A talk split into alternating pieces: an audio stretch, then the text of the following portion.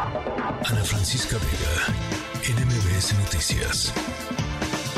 Recientemente hubo algunas eh, modificaciones que se publicaron en el diario oficial de la Federación respecto a distintas normas oficiales y la ruta de la regulación en materia de salud. Para entrarle a este tema, saludo con mucho gusto en la línea telefónica Alma Ortiz, ella es representante de la Red por la Atención Integral de Enfermedades Crónicas e integrante de la Asociación Mexicana de Lucha contra el Cáncer.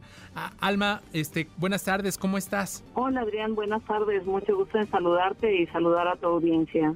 Gracias, muy bien. Eh, con el gusto de saludarte y de platicar sobre este tema que es muy importante. Esto que se dio a conocer el mes pasado, que se publicó en el diario oficial de la Federación sobre este cambio en las normas, esta incertidumbre que ha causado esta virtual cancelación de normas oficiales mexicanas que pues establecen los estándares de calidad para el tratamiento de cáncer y de otros padecimientos graves. ¿Qué, ¿Qué decir sobre, sobre esto? ¿Cuál es la incertidumbre? ¿Cuál es la lectura desde tu punto de vista de, de esta cancelación de normas en materia de salud? Sí, muchas gracias por tu pregunta. Mira, eh, qué decir, hay mucho que decir, porque lo primero que hay que entender es qué son las normas oficiales en salud y qué representaría el que se cancelaran todas estas normas para la población mexicana. Esto no es un tema únicamente para aquellos que padecen hoy una enfermedad eh, no transmisible como es el cáncer o como puede ser la hipertensión o la diabetes. Esto implica a toda la población que es susceptible de padecer cualquiera de estas enfermedades. ¿Qué implicación tendría la desaparición de estas normas? Pues la realidad es que sería una catástrofe para, para los pacientes, ya que hoy por hoy las normas oficiales son regulaciones que son obligatorias de seguir para todo el Sistema Nacional de Salud. Esto implica tanto las instituciones de salud pública como las instituciones de salud a nivel privado. Son las reglas mínimas que se establecen para el diagnóstico, la atención, el seguimiento de un paciente, los tratamientos que están disponibles dentro del sistema de salud y que le dan garantía jurídica a cualquier persona que sufre una enfermedad. Retirar estas normas de salud nos dejarían en un vacío jurídico como pacientes. Eh, a todos nos incumbe y a todos nos atañe el defender que las normas oficiales en salud se mantengan en nuestro país. Eh, esta mañana tuvimos una, una reunión en la Academia Nacional de Medicina donde fuimos invitados como organizaciones de la sociedad civil para hablar un poco sobre el tema junto con sociedades médicas y algunos otros actores que que eh, está alrededor del ecosistema de salud de este país. Y eh, todos coincidimos en que eh, necesitamos que el sistema de salud entienda que para nosotros la implicación de una cancelación de las normas oficiales tiene una connotación que puede llegar a ser incluso de vida o muerte. Un paciente puede llegar a un hospital que ya no tenga como regulación las normas oficiales y negarse a atender a un paciente porque no tiene los insumos, porque no hay que nadie que lo regule y quedaríamos eh, pues en desamparo frente frente a la salud y a nuestros derechos. La salud en México es un derecho y no hay que olvidarlo. Entonces, básicamente, eh, si estamos hablando que se aspira desde el actual gobierno federal a tener un sistema de salud como el de, el de Dinamarca, que se presume y se repite cada vez que tienen oportunidad de hablar del tema, pues eh, los pacientes quedarían a la deriva y pues yo quiero entender y suponer pues que eso no pasa en un modelo como el que se pretende instalar aquí en México, ¿no? Donde el paciente queda a la deriva y donde pues si actualmente con las normas se padecen pues muchas situaciones en cuestión de atención de la salud, pues no me quiero imaginar una vez que desaparezcan, ¿no? Así es, mira, eh, hoy por hoy dentro de las leyes que, con las que cuenta este país, cuenta con una ley que se llama Ley de Infraestructura de la Calidad, que aplica a cualquier producto o servicio. Esta ley está ligada a las normas oficiales. En el caso de la salud, eh, retirar estas normas, eh, pues es prácticamente eh, pues imposible para el actual eh, para el actual eh, sistema. Lo que requerimos no es que la retiren, lo que requerimos es que las actualicen, que les den continuidad, que vigilen su observancia, que vigilen su implementación.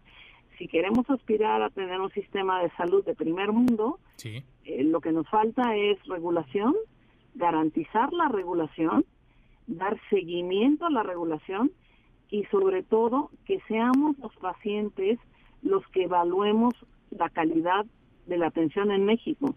Evaluarla desde cualquier otro ángulo eh, queda fuera de cualquier estándar. Es como si tú vas por, eh, desafortunadamente, alguna patología a un hospital, el, el hospital te dice que te atendió maravillosamente, pero tu percepción de la atención no es así resulta que tú sales de ese hospital con, con otra visión completamente y quedas en falta. Quien debe evaluar la atención en la salud somos los propios pacientes. Así que nuestra invitación y, y nuestra solicitud a el gobierno es que nos que nos den voz. Eh, nosotros tenemos eh, los datos suficientes. Llevamos décadas trabajando como organizaciones de la sociedad civil, representando a millones de mexicanos en las diferentes enfermedades. Y creo que existe la voluntad por parte de las organizaciones y asociaciones de médicos, así como las organizaciones de pacientes, para sumarnos y establecer soluciones que puedan ser factibles.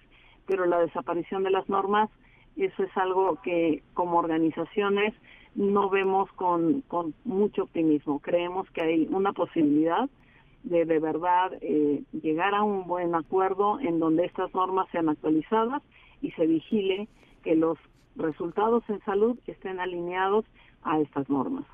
Estamos platicando con Alma Ortiz, representante de la Red por la Atención Integral de las Enfermedades Crónicas.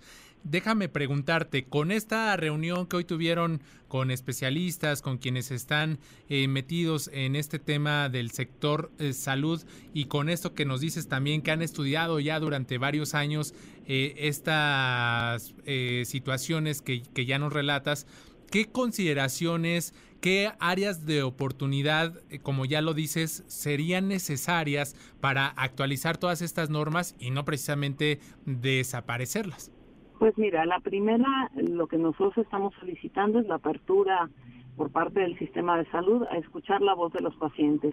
En segundo lugar, eh, creo que hoy cuentan con el compromiso de las organizaciones médicas, tanto como las organizaciones de pacientes, y es eh, muy palpable, eh, que estamos en línea para trabajar juntos, la disposición para trabajar y hacer que estas normas se mantengan de manera eh, anual actualizadas. Hubo propuestas de generar comités con los cuales los médicos puedan estar cotidianamente actualizando eh, tomando en cuenta el Compendio Nacional de Insumos, toda la, la regulación actual, eh, no, no, no hay nada que discutir. Creo que eh, nuestra actitud es una actitud totalmente propositiva y de diálogo y lo que queremos es ser escuchados, que nos integren como sociedad civil, tanto a la parte médica como a la parte de pacientes. Me atrevo a hablar por algunos de las organizaciones de médicos que estuvieron presentes dentro de esta de este foro en la Academia Nacional de Medicina, que no es poca cosa, eh, para invitar a nuestros interlocutores dentro del Sistema Nacional de Salud a mantener un diálogo. Y en este diálogo construir juntos en donde nosotros como pacientes tengamos la posibilidad de eh, dar opciones de cómo podemos mejorar la regulación actual para beneficio de todas las personas que hoy viven con una enfermedad crónica. De acuerdo, Alma. Y ahora déjame, déjame preguntarte, con base eh, en todo tu conocimiento y este estudio que han llevado durante varios años, estas reuniones que están teniendo con especialistas, ya lo dices que no es poca cosa, eh, desde, desde todo esto, ¿qué sustento entonces tiene o cuál es el argumento del por qué se pretende pues esta cancelación de las normas oficiales relacionadas pues a la atención del cáncer de mama, del cáncer cervical? Cervicouterino, de la lactancia materna, de la vigilancia epidemiológica, de la obesidad, de diabetes, de la prevención y control de muchas enfermedades. ¿Con qué argumento, con qué bases, con qué sustento, pues se hace algo así de esta manera? Mira, desafortunadamente no tenemos una respuesta por parte del Sistema Nacional de Salud. Esto es algo que hemos estado cuestionando, hemos estado buscando tener reuniones con ellos para entender cuál es la razón por la cual ellos quieren retirar las normas. Eh, hoy también por la mañana estuvo eh, un exministro de la Suprema Corte de Justicia y hablaba un poco sobre eh, la certeza jurídica que brindan estas normas y cómo si se sienta precedente para lograr el derecho a la salud de las personas.